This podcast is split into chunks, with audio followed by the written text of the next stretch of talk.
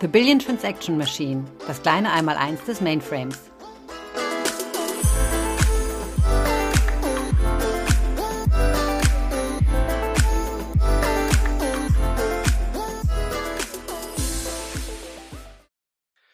Okay, hallo Leute, grüezi miteinander und willkommen zu einer neuen Folge des Billion Transaction Machine Podcast. So, äh, du kennst mich schon, hoffentlich. Ähm, ich bin Tim, äh, ich komme aus Amerika äh, und wie meine anderen Folgen, ich brauche ein bisschen Geduld mit meinem Deutsch. So, ähm, ich weiß, dass ich mache immer Fehlern, aber ähm, hoffentlich du kannst mich verstehen. Aber glücklich haben wir eine tolle Gäste heute. Er spricht viel besser Deutsch als mich und äh, wir können über ein ganz gespanntes Thema sprechen. Äh, was bedeutet äh, WASI und alles in Richtung Cloud und Mainframe, weil sie sind nicht Gegenteilen. Äh, so, ich habe Stefan hier mit mir. So, äh, Stefan, möchtest du dich vorstellen? Ja, gerne. Ähm, ja, danke, dass du mich eingeladen hast, Tim. Ich freue mich doch auch mal endlich im Podcast meine eigene Stimme hören zu dürfen, weil ich bin tatsächlich, muss ich jetzt ganz ehrlich sagen, großer Fan von euch. Ich höre mir die Folgen und aus jeder einzelnen Folge nehme ich was mit. Aber was ich sonst am Tag mache, also mein Job, kümmert sich darum, ähm, ich betreibe die Mainframes in unserer IBM Public Cloud. Das heißt, unsere Linux One Server, die wir deployed haben in vielen Datacentern weltweit, müssen auf der einen Seite betrieben werden. Da habe ich ein SAE-Team, äh, das zu unserer Gruppe gehört. Und wir bilden verschiedene Services darauf ab, die wir unseren Kunden anbieten. Auf der einen Seite, die sehr fokussiert auf Sicherheit und Security sind, mit unseren Hyperprotect Services, die für Digital Asset Plattformen oder Tokenizations oder Web3-Anwendungen genutzt werden. Und dann haben wir einen zweiten Pillar, wo unsere Kunden Dev-Tests für Linux on Z oder auch ZOS drauf ausführen. Das alles gehört ähm, zusammen zu unserer Public Cloud, die von unserem Team entwickelt wird. Das ist ein weltweit verteiltes Team. Nicht alle sprechen Deutsch davon, ähm, aber alle können Englisch sprechen. Das ist für mich gut, weil in Notfall vielleicht möchte, äh, brauche ich ein bisschen übersetzen. Äh, aber hoffentlich wir brauchen das nicht. So, ja, vielen Dank, äh, Stefan, für deine Zeit heute. Äh, und ich finde, äh, was du sagte, sehr interessant weil ähm, du hast so viele Worte gesagt, dass so viele Leute denken, dass das Mainframe alt ist, ja. Uh, und du hast so viele moderne Wörter gesagt, ja, wie Containers und, und Cloud und alles. Ähm, und ich finde es so interessant, dass Mainframe und Cloud sind nicht Gegenteilen, ja. So in, in 2023 warum gehen wir in Richtung Cloud und was bedeutet das mit Z? Ja, weil so viele Leute denken, dass Z ist nur ein Box, ein Mainframe, ja, ähm, und alles bleibt da. Aber was bedeutet äh, Richtung Cloud ähm, und was, was gibt es? wow, das ist aber ein Riesenthema. äh, Bleibt mal auf dem kleineren, was wir in der Public Cloud mit dem Mainframe machen, weil es gibt natürlich logisch auch eine ganz, ganz Menge, eine ganze Menge von Techniken, die durch die Cloud inspiriert worden sind mit Cloud Native Coding, Containerized Applikationen, die man über OpenShift oder andere Kubernetes-Umgebungen betreibt auf der Plattform. Ähm, das gibt es alles. Aber für die Cloud hat eine Linux One und der Mainframe natürlich wahnsinnige Vorteile im Vergleich zu anderen Servern. Der einzelne Server ist super verfügbar. Das heißt, ich muss viel weniger Redundanz in die Cloud stellen. Ich kann in meinen meisten Lokationen mit einer einzelnen Maschine, die ich da betreibe, so viel Verfügbarkeit liefern, dass ich die Verfügbarkeit, die in der Cloud gefordert wird, locker abdecken kann. Ich kann mir wahnsinnig viel Energieeffizienz laden. Da gab es ja auch schon eine Folge darüber, wie äh, nachhaltig und energieeffizient die Maschinen sich einsetzen lassen. Auch das funktioniert in der Cloud. Aber warum unsere Kunden uns dahin gedrängt haben, war anders. Das ist der wahnsinnig hohe Sicherheitsstandard, den eine Linux One und ein Mainframe heute bieten kann für Web3-Anwendungen, äh, Digital Asset-Anwendungen ist es unabdingbar, dass ich eine sehr, sehr hohe Security-Anforderung erfüllen kann. Mit unseren Hardware-Security-Modulen, die einer Zertifizierung von FIPS 143 äh, 2 Level 4 entsprechen, ähm, wird sichergestellt, dass jegliches Key-Material gesichert ist und man das weder physikalisch noch durch Software da irgendwie draus entwenden kann. Und das ist in vielen Fällen der Root of Trust, mit dem Kunden dann ihre geschäftskritischen Daten, oder auch sensitiven digitalen Assets schützen können. Das hat den Mainframe ursprünglich mal in die Cloud getrieben. Darum heißt heute dieses Portfolio Hyper Protect, eben die größten Level an Sicherheit und Schutz, den man irgendwo bekommen kann, Stand heute. Der wird darüber geliefert. Die Maschine ist aber natürlich gleichzeitig auch noch hervorragend geeignet dafür, Instruction Sets auszuführen, die unter einem ZOS liegen, wo ich etwas laufen lassen kann, den gleichen Prozessor, einen S390-Chip, der darunter läuft, auf dem dann sich natürlich dann native ZOS-Anwendungen ausführen lassen und nicht emuliert werden müssen vom Prozessor, sondern tatsächlich auf dem richtigen Prozessor ausgeführt werden. Und das erlaubt mir dann eine sehr, sehr elegante Development- und Testumgebung für ZOS-Entwickler zur Verfügung zu stellen. Gleichzeitig aber ist das, was meine, meine Teams machen, das sind Cloud-Anwendung. Das heißt, es muss mit Self-Service funktionieren, es muss alles sehr schnell funktionieren. Ich gehe in ein Portal, kann mir aussuchen, welchen Service ich benutzen möchte, klicke den an und der wird sofort für mich bereitgestellt. Sofort heißt jetzt so bei Vasi, es dauert ungefähr fünf Minuten, zwischen dem ich entscheide mich, was ich haben will. Ich drücke auf den Button und dann kann ich anfangen und kann eine Anwendung darin testen oder entwickeln, dran rumspielen. Das Tolle ist, ich kann was kaputt machen. Wenn es mir nicht gefällt, lösche ich es einfach und kreiere eine neue Instanz. All das kann ich damit machen. Und das ist Cloud. Ja, und da, das ist für mich so interessant. So, ich habe das in ein, meine erste Folge erzählt, ein bisschen so, meine erste Arbeit nach Universität war als ein Mainframe-Softwareentwickler. Ja? Und äh, ich erinnere mich an meinen ersten Tag. Sie haben mir ein Cobalt-Textbook von 1970 gegeben äh, und dann ein sehr altes Bildschirm und alles mit, mit alten Werkzeugen. So, ich finde das so ganz cool, wie anders das sieht, ja, aktuell.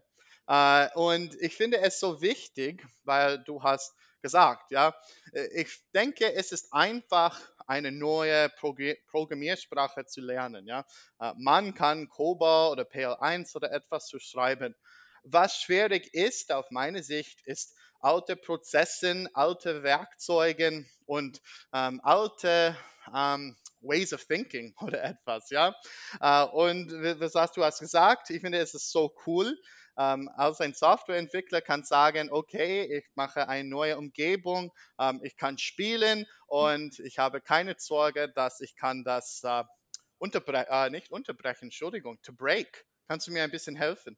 Genau, ich kann es kaputt spielen. Ja, kaputt spielen, ja genau, danke schön. Äh, ja, und leider hatte ich das nicht. Ja, ich, ich finde es so cool ähm, und es, es, ist nicht nur für mich, ja, weil das sieht so anders als Anfang. Das Mainframe der Zukunft, sagt man. Äh, und für Young Talent, ja, neue Leute, das wir, wir müssen in so Richtung Z bringen. Äh, wenn wir können sagen, ja, schau mal, die neue tolle Werkzeuge, das wir haben ähm, und du kannst alles in Cloud entwickeln, wie du in Universität gelernt habe. Ja, ich finde es so cool und man kann schneller gehen, besser äh, Entwicklung und ja, man muss nicht 20 Jahre alt Werkzeuge lernen. So, ich finde es ganz cool. Und wir sprechen über Werkzeuge. So, so welche Werkzeuge sind ja in dieser Toolchain, ja, mit Cloud uh, Development in Richtung Cloud? Mhm. Tatsächlich ist das, was wir gemacht haben mit unseren Linux One-Boxen, auf denen auch Vasi läuft, wir haben die ganz tief in unserem in unserer Cloud-Infrastruktur verankert. Die sind vom Netzwerk verbunden. Da gibt es was, was sich bei uns VPC nennt, eine Virtual Private Cloud wo ich mein eigenes Netzwerk-Subsegment definieren kann und da verschiedene Services hinzufügen kann, sodass ich da wie in meiner eigenen Umgebung, in meiner virtuellen privaten Umgebung darin arbeiten kann. Da kann ich auch VASI-Testinstanzen mit hinzufügen und die fügen sich nahtlos in das Gebilde aller anderen Cloud-Services ein. Da kann ich eine Entwicklungsumgebung mit hinzupacken. Ich kann einen anderen Linux-Server daneben legen. Ich könnte einen Kubernetes-Cluster daneben mhm. legen und kann die alle miteinander verbinden lassen und so tatsächlich eine gesamte Landschaft herstellen. Das Ganze kann ich, ich sage mal so, ich klicke.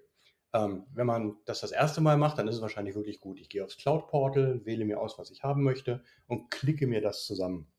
Das man als Developer normalerweise heute so nicht mehr macht. Meistens benutzt man irgendwelche Tools, die einem das treiben, die eingebunden sind in irgendeine Pipeline oder wenn ich größere Infrastrukturen und größere Plattformen plane, dann würde ich eher so ein Toolset, sowas wie Terraform benutzen und sagen, okay, ich möchte eine gesamte Landschaft modellieren, möchte bestimmte Arten, Repräsentationen von Services haben, die ich miteinander verbinde, die verändern und dann diese Veränderungen auch automatisch in die Cloud hinein propagieren. Und das alles funktioniert auch, weil der Linux One und der Mainframe eben nahtlos in diese Cloud eingebunden ist. Also Tools wie über eine Cloud API zu arbeiten, über Terraform zu arbeiten, über ein Cloud Portal arbeiten zu können, eine CLI, eine Command Line Interface, äh, das arbeitet. Alles das ist automatisch mit da und funktioniert sehr, sehr konsistent. Ich kann da schnell mal Speicher, äh, also Storage definieren und ähm, an meine Instanz binden, kann mehrere Instanzen kreieren, so wie ich die brauche. Wenn ich eine automatisierte Toolchain habe, die etwas entwickelt, baut und dann testet, kann ich mir sehr schnell eine Instanz generieren, auf der ich diese Tests ausführe.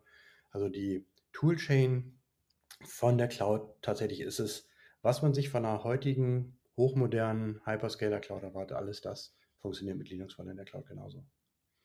Ja, ich finde es so, so cool, ja, weil es sieht so anders. Und in meiner Erfahrung, so viele Leute denken, dass das Mainframe äh, und alles äh, sieht 100% wie 50 Jahren vor, ja. Um, it looks just like it did 50 years ago. Hoffentlich, das macht Sinn, ja. Uh, ich finde es, uh, ich bin sehr gespannt, ja. Um, wer, können wir, kann man direkt von Universität kommen und sitzt neben einem Bildschirm und sage, okay, jetzt bin ich ein Mainframe-Entwickler.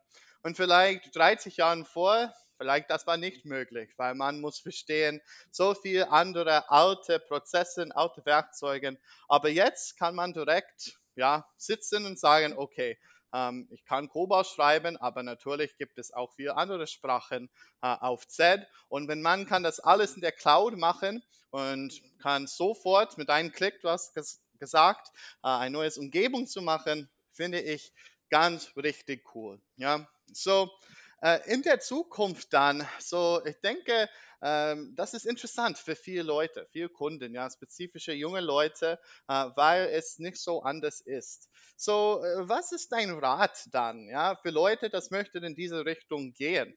für Firmen oder vielleicht für junge Leute, das möchten in das Mainframe-Welt ähm, erkunden, to explore it, ja. Ähm, so, was ist dein Rat, ja, IBMs Rat für, für Richtung Cloud?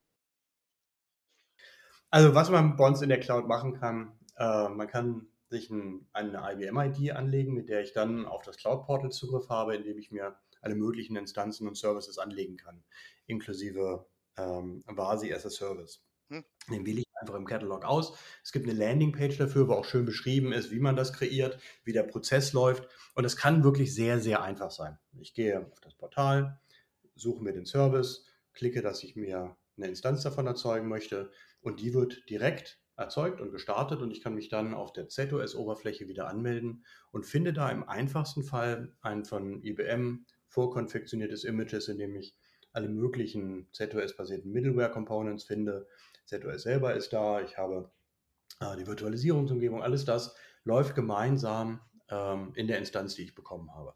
Dann kann ich mich da anmelden, kann entweder sie benutzen, um spielen, zu lernen, was ich damit alles tun kann, so ein bisschen was ausprobieren, was testen, meinen eigenen Programmcode da hinein deployen und da probieren, mich mit irgendwelchen Services verbinden, kann alles das mal ausprobieren und mal schnell testen. Wie gesagt, wenn ich dabei irgendwas kaputt gespielt habe, irgendwie was falsch gemacht habe, kein Problem, ich beschäftige keinen anderen, der das wieder fixen muss. Ich lösche die Instanz einfach und lege mir eine neue an. Also es ist wirklich so einfach, ähm, wie man da loslegen kann. Wenn man das ein bisschen erweitert noch nutzen will, gibt es noch mehr Möglichkeiten. Ich kann auch aus meiner eigenen Umgebung, auf der ich heute schon ZOS betreibe, überlegen, wie soll denn so eine Test-Integrationsumgebung aussehen, erstelle mir von deren Image und benutze dann das, dieses Image als die Basis von den Instanzen, die ich in der Cloud anlege. Aber so der simpelste Use Case ist tatsächlich hingehen, klicken, auf der Oberfläche einloggen und loslegen. Wenn man nicht genau weiß, was man auf der Oberfläche so machen kann, kann man natürlich auch hingehen und kann auf unserem Z-Explore, also auf den Kursen, die für die Studenten angeboten werden, auf der Website lernen, was ich damit tun kann, wie ich dagegen entwickeln kann. Aber das würde wahrscheinlich eine ganz weitere äh, Podcast-Folge füllen, wenn wir äh, die ganzen Education-Möglichkeiten jetzt noch erwähnen. Ja, so einfach ist recht. Ja, so finde das ganz cool. Und äh, in meiner Erfahrung, ja, ich hatte für eine ähm, große äh, Firma in Amerika gearbeitet. Und wenn wir Hilfen von unseren System Programmers für ein neues Set-Umgebung oder etwas brauchen, ähm, dann mussten wir Kekse oder Donuts oder Kuchen bringen und sagen, bitte, bitte kannst du das helfen, weil unser System Programmers hat so viel Arbeit und, und nicht so viel äh, Zeit für sagen, ja, ich kann dir ein neues neues Umgebung machen, so du kannst spielen. So, ich finde es so cool äh, für die nächste Generation Mainframe-Entwickler, äh, dass es so einfach ist. Ja, du kannst äh, reingehen und spielen und erkunden. Das ist richtig. Erkunden ist Explore. Ja, genau. Ja, Dankeschön. Ja. So, vielen nochmal Dank äh, für deine Zeit heute, Stefan. Ich finde es so cool. Hast du mehr äh, zusätzliche Punkte, dass du möchtest erklären oder ich habe natürlich noch ganz viel, was ich so gerne mitgeben würde, aber ich glaube, für eine Folge Podcast ist das genug und wir haben die Zeit gefüllt. Vielen, vielen Dank fürs Zuhören. So nochmal vielen Dank und äh, schönen Abend. Tschüss.